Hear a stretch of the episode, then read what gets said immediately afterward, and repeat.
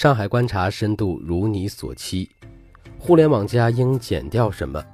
微博年代 n 次听到体坛名嘴韩乔生的烦恼，纯粹张冠韩代嘛，有些搞笑甚至弱智的嗑不是我唠的。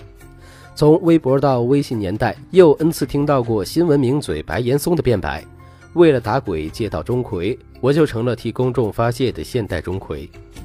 进化到微信领风骚之当下，未料刚为中国摘下首枚科技诺贝尔的老人屠呦呦躺着也中枪，被致辞。在瑞典卡罗林斯卡医学院的诺贝尔致辞被人伪造，且编排出感恩鸡汤两个版本，都走时下受追捧的温情路线，是其儿孙辈喜爱的腔调与类型。这似乎成了明星名人共同的烦恼。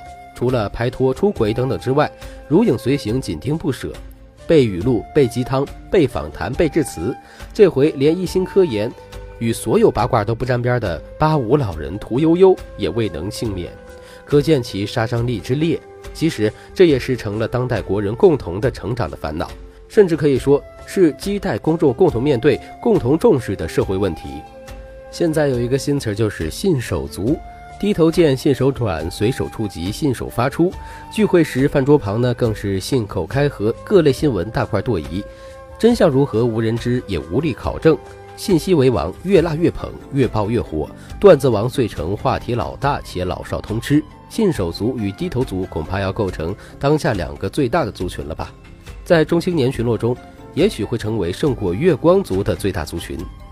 深深足友在东西南北中可谓疯狂地转发着、传播着批量生产的伪名人格言与虚假新闻、绯闻八卦，将种种心灵鸡汤喝个愉快。这说明了什么？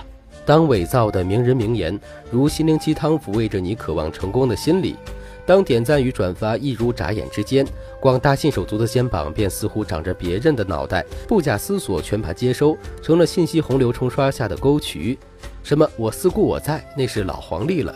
思想、思索、思考多累人呐！我思故我在，时髦为我传我才在。面对无论虚假新闻还是掺假的鸡汤，浮躁一族更忧心自己的错过，焦虑者更焦虑自己不转信息就形同不存在。这种笔者未知的微视乱象与诚信缺失、浅阅读相伴而生。首先映射出的是部分微博与微信公众号的无底线式经营策略。谁热衷于此呢？当属影视娱乐、美容、房产公司一类了。他们的微信公众号转发此类最卖力，目的呢，无非是吸引用户、圈住粉丝，以售其货罢了。置身轰然而至的互联网加时代，万众创新是主流，但微信、微博乱象不可轻视。期间，各相关部门亟待负起监管之责，而你我他都应该想想，互联网加时代作为个体，你应该减掉什么？我以为应减掉信手足的习惯。